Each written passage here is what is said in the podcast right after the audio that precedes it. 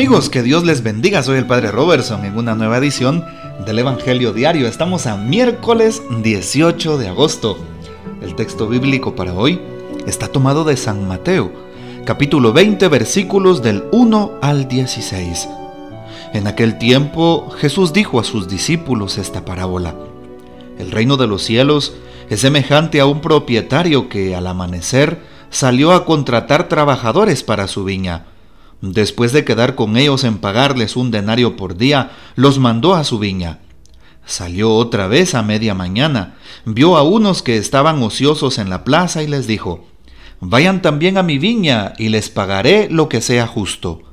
Salió de nuevo a mediodía y a media tarde e hizo lo mismo. Por último, salió también al caer la tarde y encontró todavía otros que estaban en la plaza y les dijo, ¿Por qué han estado aquí todo el día sin trabajar? Ellos le respondieron, porque nadie nos ha contratado. Él les dijo, vayan también ustedes a mi viña. Al atardecer, el dueño de la viña le dijo a su administrador, llama a los trabajadores y págales su jornal, comenzando por los últimos hasta que llegues a los primeros. Se acercaron, pues, los que habían llegado al caer la tarde y recibieron un denario cada uno. Cuando les llegó su turno a los primeros, creyeron que recibirían más, pero también ellos recibieron un denario cada uno. Al recibirlo, comenzaron a reclamarle al propietario diciéndole, Esos que llegaron al último solo trabajaron una hora, y sin embargo les pagas lo mismo que a nosotros, que soportamos el peso del día y del calor. Pero él respondió a uno de ellos, Amigo, yo no te hago ninguna injusticia, ¿Acaso no quedamos en que te pagaría un denario? Toma pues lo tuyo y vete. Yo quiero dar al último lo mismo que a ti. ¿Qué no puedo hacer con lo mío lo que yo quiero? ¿O vas a tenerme rencor porque yo soy bueno? De igual manera los últimos serán los primeros y los primeros los últimos. Palabra del Señor, gloria a ti, Señor Jesús. Si nos damos cuenta un poquito largo el texto de hoy, eh, capítulo 20 de San Mateo y los versículos del 1 al 16, pero muy rico en contenido precisamente, sí, muchas escenas tan lindas en donde pues nos damos cuenta de la actitud de Dios. Pareciera como si estuviera en juego el tema de los trabajadores, que se asemeja el texto a cada uno de nosotros y esos trabajadores los podríamos comparar con la iglesia y con cada uno de los que trabajamos para la viña del Señor. Eh, pareciera como si el texto diera paso al tema económico, precisamente porque el Señor de la viña, que representa a Dios, pues habla de pagarles un denario por día a cada uno. Pero no, no es el tema económico el que se sustenta en este texto. Más bien se habla de Dios. ¿Cuál es el tema central? La misericordia de Dios, el amor de Dios, la iniciativa de Dios. Dios sigue tomando la iniciativa en tu vida y en mi vida. Dios te sigue saliendo a buscar a ti y a mí. Dios no deja de preocuparse por nuestras circunstancias. Dios está pendiente de lo que nos está pasando, incluso cuando estamos ociosos, cuando pensamos que ya no hay esperanza, cuando creemos que nadie nos va a hacer caso o a nadie le vamos a importar. Dios siempre toma la iniciativa. Cuando San Mateo escribió este Evangelio, pues recordamos los destinatarios. Eran precisamente los judíos que se estaban convirtiendo al cristianismo. Y en ese contexto habían muchos paganos que se iban incorporando a la iglesia naciente de Cristo Jesús. Y claro, podía suscitarse, podía existir entre los judíos una pregunta, ¿sí? ¿Cómo los últimos que han llegado a la fe cristiana reciben la misma herencia y la misma paga que nosotros. Pero algo importante es cómo eh, Jesús va describiendo en quienes han trabajado desde la primera hora de la mañana aquella misericordia de Dios, el amor gratuito de Dios. Así es, todo tipo de medida humana Dios la sobrepasa todo tipo de justicia, Dios la sobrepasa. Todo tipo de actitud bondadosa, Dios la sobrepasa. Dios no se deja ganar en misericordia. Por eso los caminos de Dios no dejan siempre de sorprendernos, porque no siguen nuestra lógica humana. No. Él sigue llamando a su viña a tanta gente, a jóvenes como a los mayores, como a los ancianos, a los fuertes como a los débiles, a los hombres y a las mujeres, a los niños y niñas, a los religiosos como a los laicos, a las familias como a las personas en individual.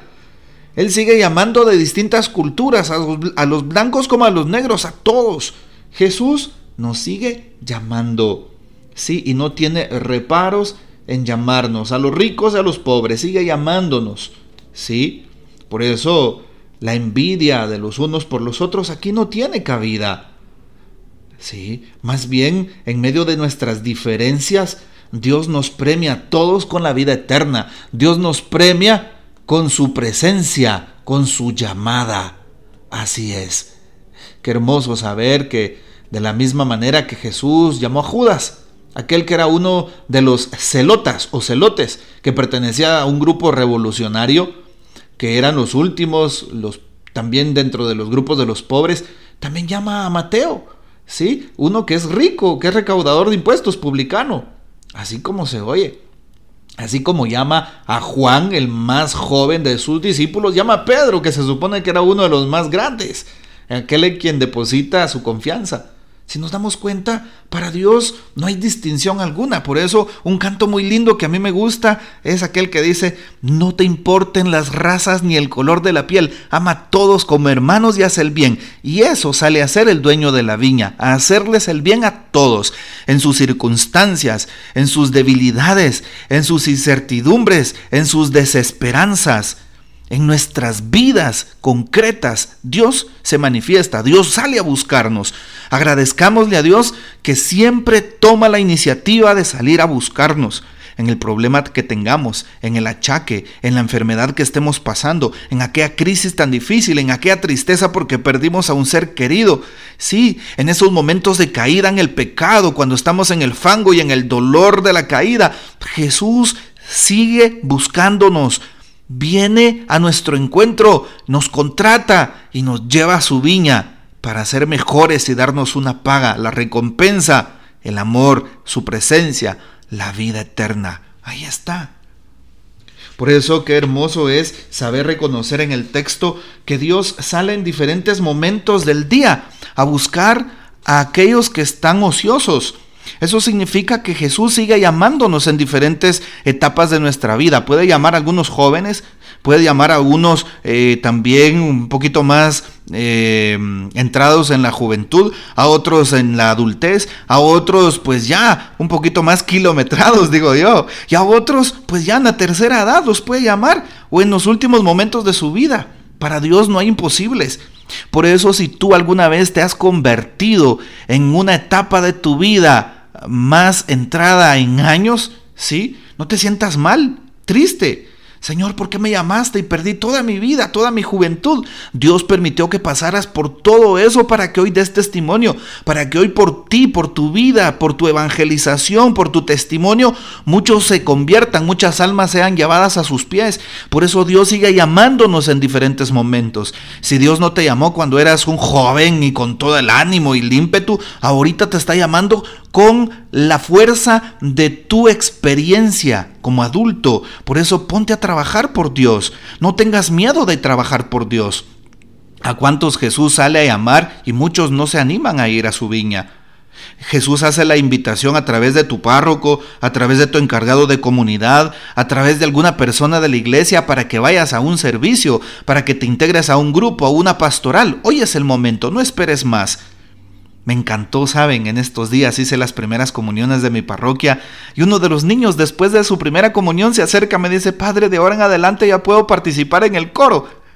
Sí, casi que lloro en ese momento. Yo le digo, claro que sí, corazón, mira, puedes hacerlo. Bienvenida. Fue una niña específicamente y otros niños ahí con ganas de servirle a Dios. Pues Dios los está llamando en este momento, al inicio de su vida, al inicio de la jornada en la mañanita, tempranito por así decirlo. Qué bueno por ellos.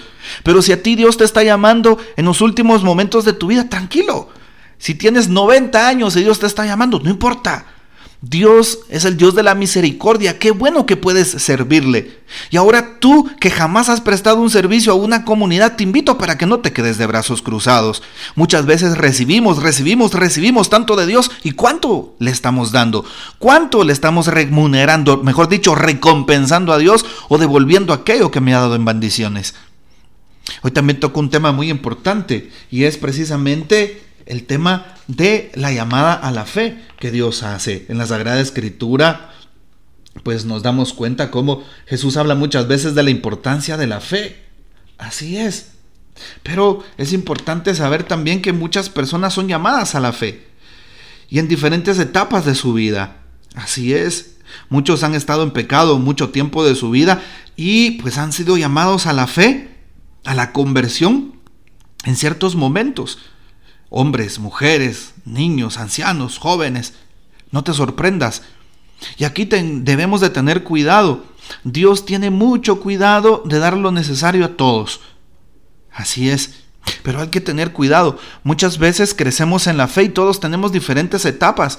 Y por eso hay que eh, pues mostrarse dóciles ante aquellos pues que han pasado por distintas etapas. Por ejemplo, yo como sacerdote no puedo pedirle la misma fe que yo tengo a aquel que va iniciando en un proceso de catecomenado, porque está iniciando en su fe con el primer, anuncio, el querigma. Así es. Tú que estás en un grupo no puedes exigir lo mismo a aquella persona que no ha sido evangelizada o que nunca ha recibido un retiro. Ay, pero ¿por qué no le respondes a Dios? ¿Pero por qué no te comprometes como yo? ¿Pero por qué no le echas ganas y vienes? Porque esa persona está iniciando en su fe, no la trates como tú, como tú eh, estás siendo tratado y trátala como en la etapa en la cual esa persona va. Importante también saber eso. Bueno, pues pidámosle a Dios que nos ayude también en nuestro proceso de conversión y que le respondamos de la misma forma como lo hace y agradezcámosle hoy la iniciativa que toma. Siempre sale a buscarnos. Jesús nunca se cansará de salirte a buscar en cada momento de tu vida. No importa lo que estés pasando, Dios te está buscando y está poniendo medios en este momento que debes de pedir lucidez, discernimiento para saber detectar cuáles son esos medios que Dios te está poniendo para decirte, aquí estoy, voy a tu lado, no temas, estoy contigo. Amigos, que el Señor nos bendiga, que María Santísima nos guarde y que gocemos de la fiel custodia de San José. Hasta mañana.